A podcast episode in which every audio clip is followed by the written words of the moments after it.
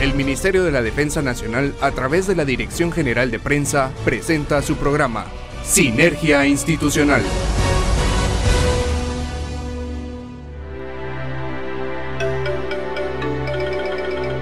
Buenas noches Guatemala, Sinergia Institucional Radio te saluda. Gracias por acompañarnos en esta nueva emisión. Como si nada se pasa el tiempo y ya nos encontramos en el segundo programa del mes de febrero. Les saluda Steve Telles y en esta oportunidad compartiré micrófonos con Marisol Ruiz. Para nosotros será un gusto acompañarles en todas las actividades que estén realizando. Así es Steve, hemos preparado un programa muy especial en el cual ustedes amigos conocerán parte de las actividades que realiza el Ejército de Guatemala en beneficio de la población guatemalteca en los cuatro puntos cardinales del país. Le saluda Marisol Ruiz. ¿Cómo se encuentra, Steve? ¿Qué tal su semana? Pues gracias a Dios, muy bien, bastante productiva por el momento y esperemos que ustedes también estén teniendo una semana bastante productiva. Recuerden que todo lo que realizan deben agregarle ese toque que dé la diferencia y que siempre trabajar con una actitud positiva. Así es, Steve, esa actitud positiva que también tienen los soldados al realizar cada una de las misiones que se le asignen. Un saludo muy especial para todos ellos que están en cada una de las brigadas, comandos, servicios y dependencias militares. Ánimo, mucha moral en sus distintas actividades. Bueno, y queremos saber cómo están nuestros radioescuchas que sintonizan el 107.3 FM de TGW La Voz de Guatemala. Así que pueden comunicarse con nosotros al WhatsApp 3697-7800. Escucha bien, 3697-7800. Un saludo muy fraternal a todos ustedes. Y si no puede comunicarse con nosotros vía WhatsApp, lo invitamos a que visite nuestras redes sociales. Nos encuentra en Facebook, Instagram, Twitter, YouTube y TikTok como arroba ejército-gt oficial. ¿En qué otro lugar nos pueden encontrar, Marisol? En la página oficial www.mindef.mil.gt le dejamos múltiples opciones para que usted conozca más de su ejército. Acompáñenos a través del 107.3 FM de TGW, La Voz de Guatemala, en esta media hora de Sinergia Institucional Radio. Bienvenidos. Bienvenidos. A continuación en su programa Sinergia Institucional, La Portada.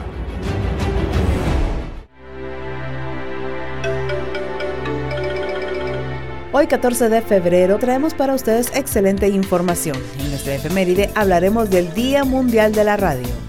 En nuestro segmento Conociendo Guatemala conoceremos datos interesantes del municipio de San Pedro Carchá, ubicado en el departamento de Alta Verapaz. No se puede perder el segmento de la entrevista. Nos acompañará el director de la Escuela Técnica Militar de Aviación, el coronel de aviación, piloto aviador diplomado en Estado Mayor Aéreo, José Manuel Méndez Morales. Acompáñenos en esta media hora de Sinergia Institucional Radio y no se pierda ninguno de los segmentos. Comenzamos. Conozca más de nuestra historia en nuestra efeméride.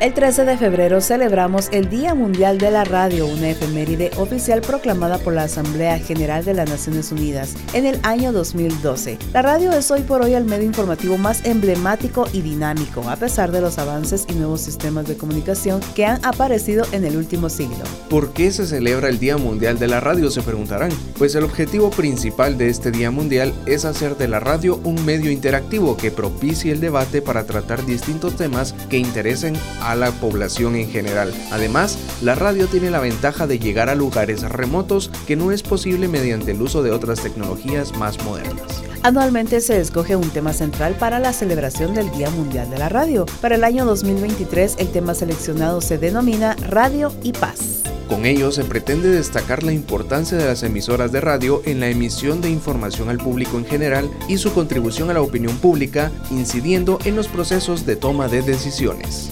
plantea la imperiosa necesidad de apoyar a la radio independiente como elemento integrante de la paz y la estabilidad. Ejerce un rol fundamental en la prevención de conflictos y la consolidación de la paz, propiciando el diálogo, la reconstrucción y la reconciliación. A través de la transmisión de programas informativos y de opinión imparciales, independientes y basados en hechos comprobables, se sentarán las bases de una democracia sostenible, contribuyendo también al mantenimiento y la transición a la paz. La radio profesional es un un medio para abordar las causas y determinar los factores desencadenantes de los conflictos antes de que se tornen violentos. Esto es posible mediante el manejo responsable del contenido editorial, la investigación periodística y una programación equilibrada de noticias y programas de formatos participativos sobre los temas de vital importancia para la sociedad como la pobreza, la corrupción, los desequilibrios sociales y estructurales, entre otros aspectos. ¿Quién inventó la radio? ¿Nikola Tesla o Guillermo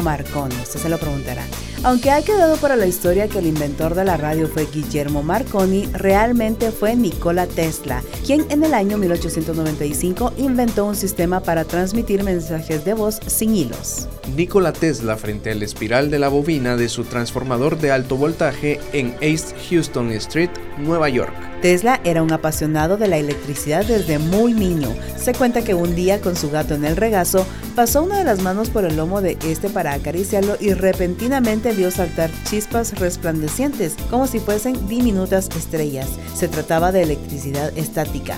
Desde ese momento y durante toda su vida se dedicó a investigar este fenómeno que le abrió las puertas a un mundo mágico, lleno de descubrimientos e inventos. Uno de ellos fue la radio. Sin embargo, el crédito de tal hazaña le fue adjudicada a Marconi, quien presentó la patente antes que Tesla en el año 1904 y por ello recibió el Premio Nobel de Física. En el año 1943, la Corte Suprema de Estados Unidos reconoció a Nikola Tesla como el inventor de la radio, devolviéndole la patente en poder de Marconi hasta este momento. La radio es el medio más diverso y plural que representa a la gente. Recordemos que la radio es un medio de comunicación tan representativo en los pueblos, ya que este sirve de canal para llegar a más público en cualquier rincón del planeta. Además, es una herramienta versátil para que todas las personas puedan expresar sus opiniones e ideas tomando en cuenta el pluralismo, la representación y la diversidad. Es el medio de comunicación más difundido y empleado en el mundo, ya que es accesible a todos los estratos sociales y con un coste realmente significativo si lo comparamos con otros medios de comunicación más modernos a los cuales muchas comunidades de bajos recursos no tienen acceso. ¿Y sabían ustedes que España fue el país que impulsó el Día Mundial de la Radio? El papel que desempeñó España para que se decretara el Día Mundial de la Radio fue muy relevante. Esto fue posible a través de un proceso de consulta realizado en todo el país, contando con la participación de distintos organismos no gubernamentales y bilaterales, emisoras, delegaciones permanentes, y comisiones nacionales de la UNESCO. El gran embajador fue Jorge Álvarez, presidente de la Academia Española de la Radio, quien hizo la petición ante la UNESCO contando con la aprobación y el respaldo absoluto de todos los organismos involucrados. Una vez respaldada se propuso la fecha del 13 de febrero para celebrar el Día Mundial de la Radio y que también fue la fecha en que se creó la Radio Naciones Unidas. Ahora le vamos a contar algunas curiosidades sobre la radio. La radio, sin lugar a dudas, ha marcado un antes y un después en el mundo de las comunicaciones. Es por esta razón que hoy los invitamos a descubrir algunos hechos curiosos como los siguientes. ¿Cuáles serán, Steve? Déjenme comentarles que la radio estuvo inmersa en el hundimiento del Titanic. En 1912 la radio estaba prácticamente en pañales y además no había normativa internacional sobre su uso. Durante el hundimiento del Titanic, la radio del barco estuvo 32 horas sin funcionar, lo cual sin duda contribuyó a la gran tragedia de vidas humanas. Tuvo que pasar una catástrofe de esta magnitud para que se regularan las frecuencias, las potencias de emisión y otras reglamentaciones. Otro dato curioso, la radio y la Primera Guerra Mundial. El uso de la radio durante la Primera Guerra Mundial fue determinante, ya que pudo servir como herramienta comunicativa durante los enfrentamientos. De esta manera los ejércitos de ambos bandos pudieron mantener conversaciones consideradas altamente secretas. Otro dato curioso fue la participación de la radio y la Guerra de los Mundos, un evento bastante curioso que causó un gran impacto en la sociedad norteamericana, que fue la transmisión por radio de un programa que anticipaba la llegada de los extraterrestres a la Tierra y su consiguiente invasión. Eso se hizo una noche de Halloween en 1938. Esto provocó un verdadero pánico en la población, pero solo se trató de la invención de un conocido director de cine, Orson Welles, quien solo adaptó y narró en directo parte de la conocida novela La Guerra de los Mundos del escritor H. Wells y como hecho anecdótico, ha quedado en las páginas de la historia para demostrar la gran influencia de los medios de comunicación en la psicología y la vida de todos los seres humanos. Así que es muy importante tener en cuenta los locutores qué es lo que transmiten a los ciudadanos. Usted se preguntará qué se hizo el Día Mundial de la Radio en el 2021, que todavía estábamos con todo esto de la pandemia. Para conmemorar el Día Mundial de la Radio en el 2021, la UNESCO hizo un llamamiento a los distintos medios de radiodifusión a participar en programas donde se pudieran tocar temas puntuales y abrir las puertas al debate y que de esta manera se dé un paso más hacia la diversidad, la integración y el pluralismo de la radio. La edición del año 2021 se dividió en tres subtemas principales. La evolución ante los cambios en el mundo de la radio evoluciona y es sostenible y resistente. También la innovación ante los cambios en el mundo, la radio innova, se adapta y se hace más accesible a todo el mundo. Y la conexión ante los cambios en el mundo, la radio se conecta. El Día Mundial de la Radio es una fecha para concienciar y tomar en cuenta el papel de la radio en el acontecer diario. A través de este medio de comunicación puedes dar tu opinión y hacer de él un mecanismo para el debate, la noticia y la denuncia de los hechos que directa o indirectamente afectan a toda una colectividad. Tu opinión también cuenta. Así que los invitamos a compartir información útil e interesante en las redes sociales con los hashtags Día Mundial de la Radio, hashtag World Radio Day, hashtag Somos la Radio y hashtag Somos la Diversidad. Y enviamos un saludo muy especial para todos los soldados que están en las diferentes radios, en los diferentes departamentos, transmitiendo las actividades que realiza el Ejército de Guatemala. Recuerden que nuestra voz llega a muchas personas y tenemos que ser muy responsables de lo que decimos.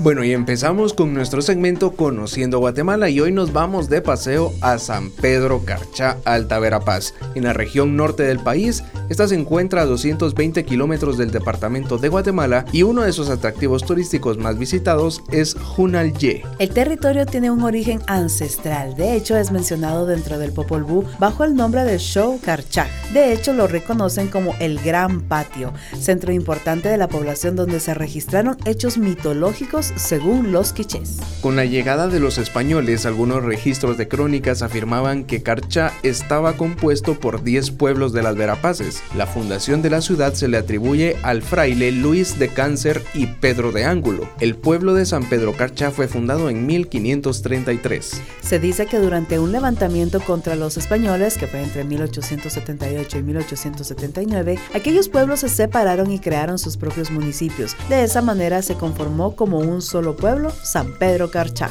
Se cree que Carchá proviene de la palabra en quechí car, que significa pez, y cha, que quiere decir ceniza. Eso da como resultado pescado de ceniza o pez de ceniza. Extensión territorial 1082 kilómetros cuadrados. Límites territoriales colinda al norte con Chisec y Fray Bartolomé de las Casas en Alta Verapaz. Al este con Cabón, Lanquín y Senajú. Limita al oeste con Cobán y con Chisec.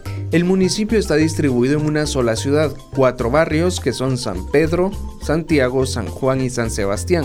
Cuenta con 48 aldeas, 219 caseríos. Sus tierras cuentan con 12 montañas, 4 cerros, 26 ríos, 13 riachuelos y 4 quebradas. El río más importante es el río Cajabón. Y bueno, y usted si quiere ver toda la cultura que está en este municipio, pues la fiesta importante se celebra del 27 al 30 de junio, siendo el día principal el 29 en honor a San Pedro y San Pablo. Durante la fiesta patronal se presenta el baile de los moros, el venado y diablos. En menor medida los pobladores se dedican a las actividades pecuarias y artesanales. Sin embargo, la principal fuente económica es el negocio propio con empleados permanentes. Para los servicios agropecuarios se incluye el maíz, frijol, arroz, caña de azúcar, café y yuca, mientras que la sección artesanal está liderado por los tejidos típicos, productos de hierro y cobre y también la carpintería. Algunos de los sitios arqueológicos que se encuentran en Carchá se pueden mencionar Campur, Chascar, San Pablo Chimax, Serit Quiché, Cetal, Chaltinamit,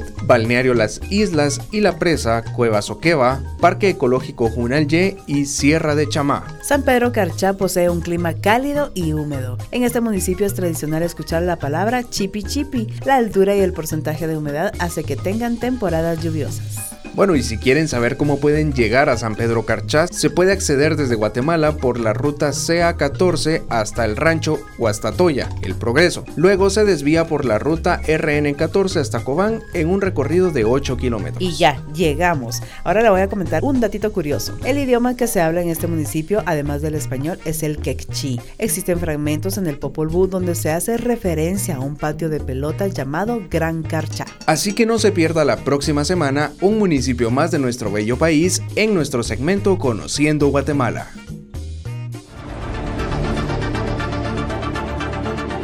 Conozca el trabajo del ejército de Guatemala en la voz de los protagonistas, en la entrevista de hoy.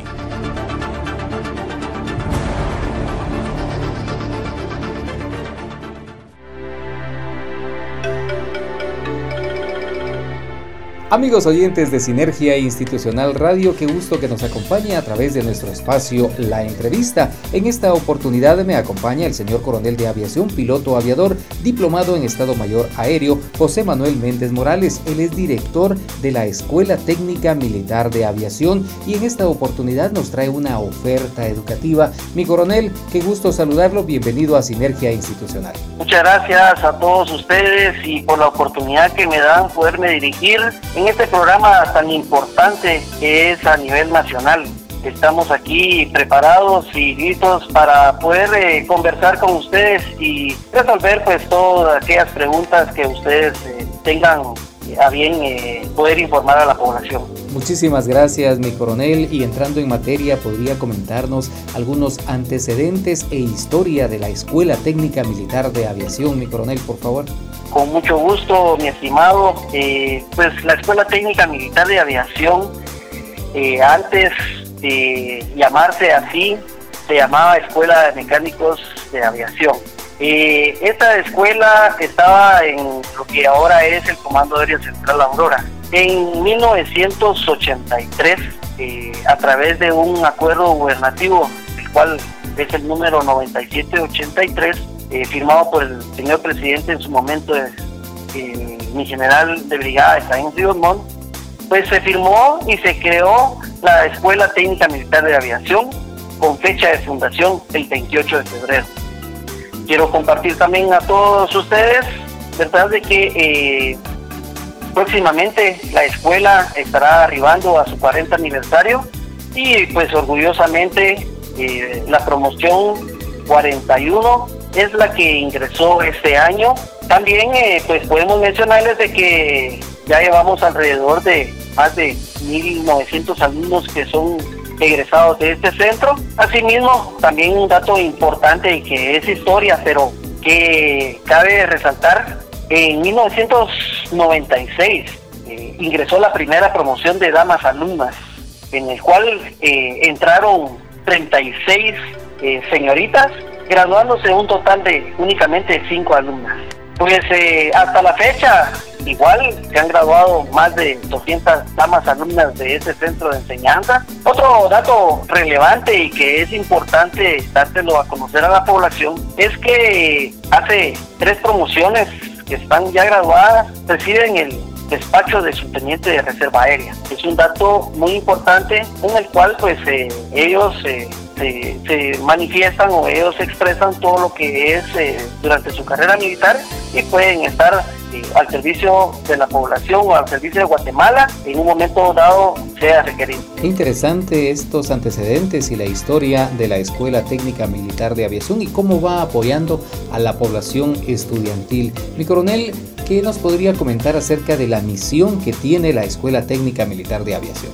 Pues eh, realmente nuestra misión principal es formar aerotécnicos que contribuyan con la Fuerza Aérea Guatemalteca, con el escalón de mantenimiento de la Fuerza Aérea Guatemalteca. Es un centro de enseñanza cívico-militar con capacitación técnica, como les digo, uno de sus objetivos principales es formar líderes y preparar personal técnico confiable eh, y con enfoque al desarrollo de las capacidades de aeronaves para la atención y mantenimiento, como les decía, de la Fuerza Aérea Guatemalteca.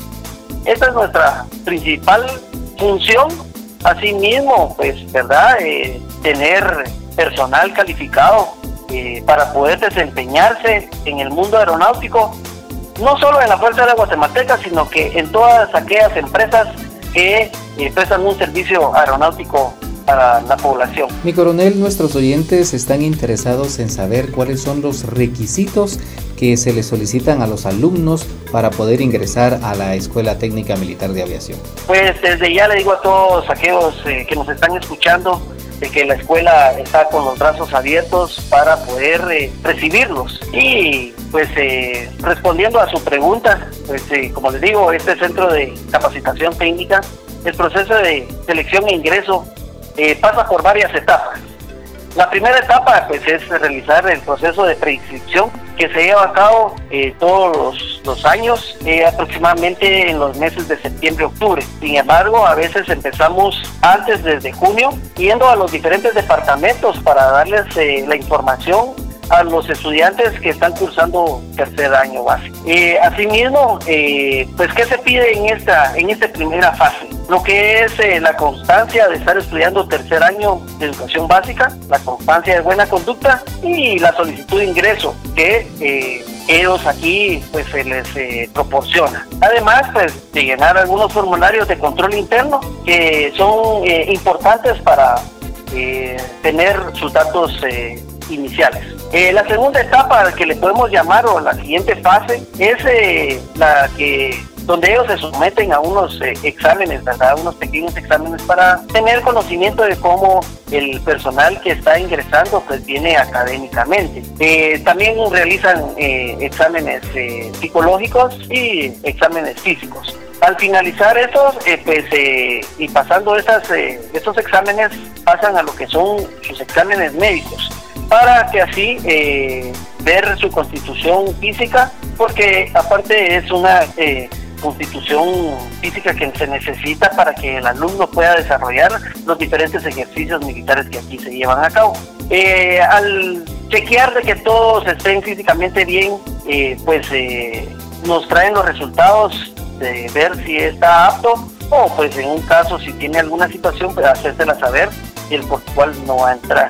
¿Verdad? Y en el, entonces se lleva a cabo lo que es eh, la inscripción para ingresar. En una tercera etapa o fase, como le, le podamos eh, llamar, los eh, aspirantes pasan por un proceso de inducción. ¿Qué es este proceso? Pues es donde ellos se les enseñan todo lo que son los himnos, tanto de Guatemala, del ejército, de la Escuela Técnica Militar de Aviación, y empiezan pues ellos a dar sus primeros pasos en lo que es la formación militar, eh, como es eh, el orden cerrado y conocer los grados y otras que se les enseñan aquí en este proceso. Eh, quiero mencionar que, como les comentaba anteriormente, estamos próximos al aniversario. Y uno de los puntos importantes que se da en este aniversario, o los aniversarios, es la imposición del IREPE, que es el punto donde el aspirante llega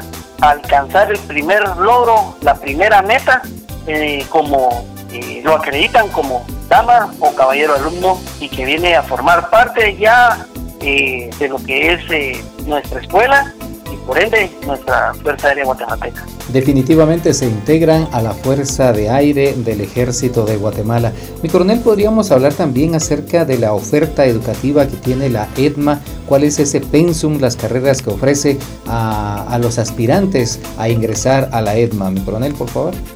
Sí, eh, pues eh, realmente les puedo informar de que esta escuela imparte la carrera de bachiller en ciencias y letras, mecánica de aviación, eh, ¿cómo?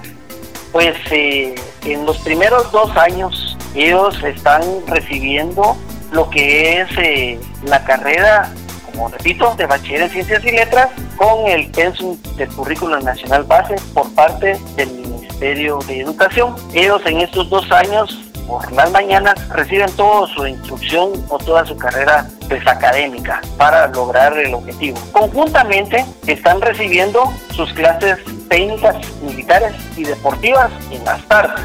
El tercer año, que es eh, prácticamente donde ellos reciben el perito en mecánica de aviación, ellos eh, reciben lo que son las diferentes eh, clases técnicas en las especializaciones de ala fija a la rotativa, en el cual pues ellos eh, están en lo que es la introducción a la aviación, lo que es la seguridad en tierra, peso y balance, todo lo que está acorde y directamente de lo que es en, la, en el mundo aeronáutico. También eh, se ofrecen, como les decía, lo que es las clases eh, militares. Ellos eh, durante sus tres años de formación reciben diferentes ejercicios en el cual los ponen en práctica. Muchos de estos pues tenemos la oportunidad de tener eh, pues el apoyo de nuestra Fuerza Aérea y realizamos ejercicios como es el beaching, como es el curso básico de paracaidismo el tercer año, lo que es supervivencia,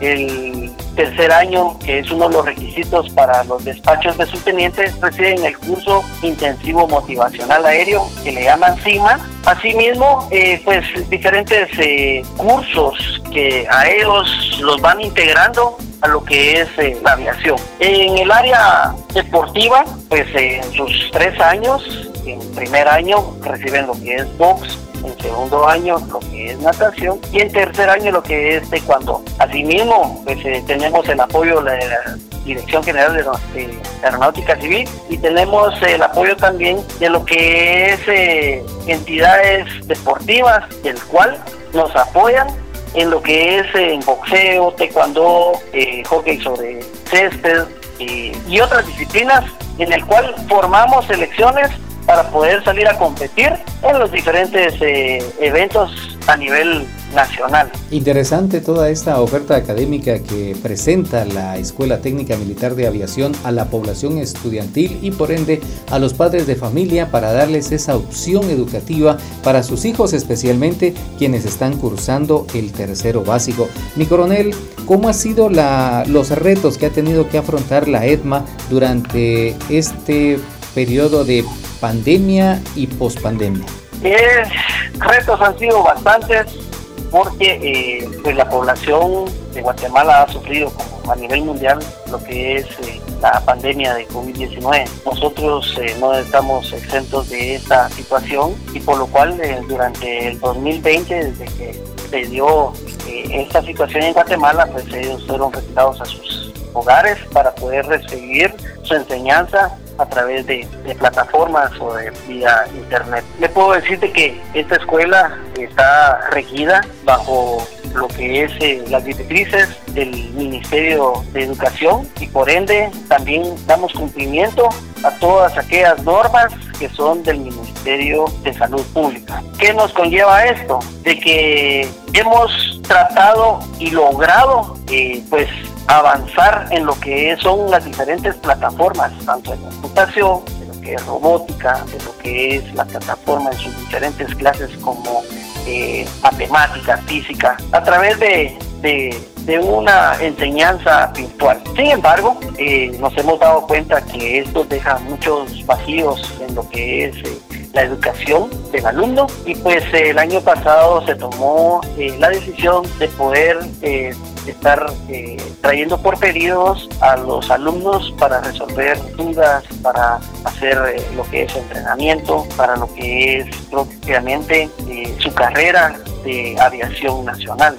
ha costado y sí los retos los hemos superado, en el cual el alumno no cesó o no marcó un paso en su educación, sino que que al contrario, a través de todos estos medios eh, logramos llegar al alumno y poder satisfacer eh, lo que son las necesidades académicas para ellos poderse graduar como bachilleres en ciencias y letras y peritos en mecánica de aviación. Mi coronel, ya volviendo como hablábamos la pospandemia, ahora en la actualidad, ya en este 40 aniversario que están eh, conmemorando, ¿cuál es la modalidad actual para el estudiantado en general?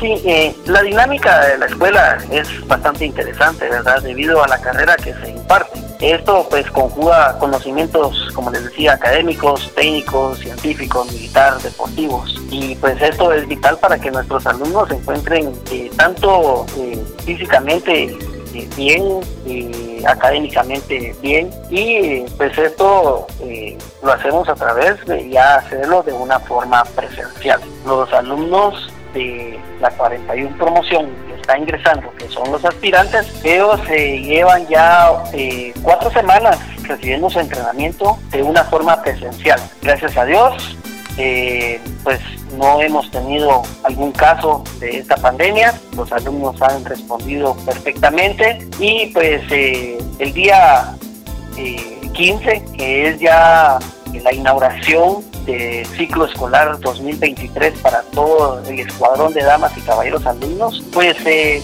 será de forma presencial, siempre y cuando tomando todas las medidas ¿verdad? que no se deben de apartar, que nos permite mantener a los alumnos de una forma eh, pues físicamente bien y ese es nuestro mayor reto, mantener a los alumnos presencialmente y que tengan todas aquellas eh, condiciones de salud para que ellos eh, no, no, nos, no nos afecte en un momento dado sobre la pandemia. Pero ellos actualmente todos están en una forma ya presencial, mi estimado amigo. Muchísimas gracias, mi coronel. Podríamos comentarle también a nuestros radioescuchas acerca de los proyectos que se tiene previstos para la Escuela Técnica Militar de Aviación y para el estudiantado en general. Pues eh, los proyectos que se tienen son muchos, ¿verdad? Eh, aquí al alumno se le hace que ellos mismos desarrollen sus propias iniciativas y las culminen. Esos son proyectos eh, importantes personales, pero esos vienen a contribuir con los proyectos que son propios de la escuela para este año 2023. Aquí al alumno se le da y se le impulsa un sentido de pertenencia y amor a su escuela, a su ejército y en sí a su país. Eh, esta carrera que es eh, inmerso en el ámbito aeronáutico los alumnos pues eh, tratamos y hacemos todo nuestro esfuerzo porque alcancen la excelencia académica porque sabemos de que ellos pues van a pasar a formar parte de nuestra Fuerza Aérea Guatemalteca en su momento donde pues eh, ya existan las plazas correspondientes para que ellos pasen al escalón de mantenimiento. Si no, pues ellos pasarán a, la escuela politécnica a formarse como, como oficiales del ejército y así pues tienen otros, otros caminos. Pero eh, en sí, eh, nuestros eh, proyectos es de este 2023, estamos haciendo las gestiones con la Fuerza Aérea Guatemalteca para poder trasladar dos aeronaves de, que estén al servicio, que estén ya fuera del servicio por tiempo o por alguna situación y poderlas traer para que el alumno tenga eh, aquí en las instalaciones una aeronave de ala fija y una aeronave de ala rotativa. ¿Qué estoy hablando de esto? Para los términos que posiblemente a veces no podamos eh, comprender. Una aeronave de ala fija es una, un avión, queremos traer una avioneta para que ellos tengan aquí el poder tener el material y desarmarlo y armarlo y hacer eh, pues eh, de ellos una forma más práctica su entrenamiento. Y una aeronave de ala rotativa que es eh, un helicóptero verdad que el cual tenemos también la misma intención de que ellos pues puedan tener a, mano lo que es la herramienta volátil de que ellos puedan armar y desarmar lo que es eh, los paneles de instrumentos o las superficies o algo eh, parecido. Asimismo, pues eh, también otros proyectos para lo que es realmente bienestar del personal. las, los techos de, de, esta escuela, pues ya estamos hablando que llevan 40 años y pues también se están haciendo todas las gestiones para poder cambiar los techos de aquí, de, las aulas donde ellos reciben sus clases eh, académicas, técnicas y militares. También eh, se están realizando las gestiones y solicitando los, eh, el presupuesto para poder alcanzar y realizar un polideportivo en el cual nos servirá para poder tener actividades, diferentes actividades, tanto sociales, deportivas, donde se puedan hacer formaciones o actividades que, que, son propias de aquí de la, de la escuela. Mi coronel, me surge una duda y es eh, el alumno cuando egresa tiene la capacidad de, de trabajar en el mantenimiento de una aeronave de ala fija y de ala rotativa o, eh, tiene que especializarse en alguna de las dos? No, eh, lo que hacemos aquí es darle los conocimientos generales sobre las dos alas, tanto a la fija como a la rotativa. eh, no los enmarcamos en una especialidad porque al pasar al, escuadro, al, escalón de mantenimiento de la Fuerza Aérea, pues ahí ya son ellos, eh, según la necesidad de, dicho escalón, pues ellos eh, pasan a ocupar alguna especialidad. Aquí se le da eh, lo que son los conocimientos generales, como mencionaba en su oportunidad, lo que es las aviónicas, lo que son motores, o hidráulica, pues se les da todos los conocimientos y pues con la ayuda de muchos exalumnos de aquí de la escuela, eh, pues vienen a darles diferentes capacitaciones en estas áreas para que ellos salgan eh, pues lo mejor eh, capacitados, entrenados para en estas en estas áreas o en estas salas, ¿verdad? Interesante, definitivamente una muy buena opción y una buena tecnificación para los alumnos que egresan de la Escuela Técnica Militar de Aviación. Mi coronel, para ir finalizando nuestra entrevista, me gustaría si pudiera hacer llegar un mensaje a la población guatemalteca y también a los estudiantes o aquellos jóvenes que están interesados y, aspiran a poder ingresar a la Escuela Técnica Militar de Aviación. Pues eh, primero eh, agradecerle a Dios, ¿verdad?, por la oportunidad que ustedes nos están dando de dar a conocer a esta escuela es una escuela de alto rendimiento en donde los alumnos pues, salen altamente calificados. Eh, agradecer al mando del Ejército de Guatemala por la oportunidad de dirigir a estos jóvenes que se están desarrollando en el ámbito aeronáutico. También eh, agradecerle a todo el personal administrativo eh, por el apoyo, porque sin ellos también pues realmente el trabajo sería eh, más difícil de poder lograrlo. Y a nuestro a, nuestro escuadrón de damas y caballeros alumnos pues eh, agradecerles por eh, venir y poner todo su esfuerzo todo su moral todo su empeño en poder aprender día a día. Quiero expresar a toda la población que me escucha que esta es una escuela que tiene muchas posibilidades para poder salir adelante en su vida que es lo que el padre de familia espera de que sus hijos logren en la vida salir adelante. Y pues eh, realmente le puedo decir de que la educación eh, es una de las mejores eh, educaciones que se dan al alumno es y también pues la oportunidad para aprender lo que es mecánica de aviación. Realmente está en las manos del alumno, está en las manos del padre de familia, ¿verdad? El que ellos eh, pues pongan todo su esmero y entusiasmo y pues los estamos esperando aquí con las manos o los brazos abiertos. Eh, tengan confianza en que nosotros estamos trabajando día a día para poder eh, capacitar, entrenar y sobre todo formar líderes con enfoque al desarrollo de las capacidades en el mantenimiento de aeronaves y equipo de la Fuerza Aérea Guatemalteca. Muchísimas gracias, mi coronel, por esta amplia información y estos detalles que han llegado a cada uno de nuestros radio escuchas. Agradecemos a mi coronel de aviación, piloto aviador, diplomado en Estado Mayor Aéreo, José Manuel Méndez Morales, director de la Escuela Técnica Militar de Aviación, por esta entrevista que nos ha obsequiado en esta oportunidad, oferta educativa en la cual tienen una opción más los padres de familia y también los jóvenes que aspiran a integrar las filas de esta gloriosa Escuela Técnica Militar de Aviación. Nosotros continuamos con más de la programación de Sinergia Institucional Radio.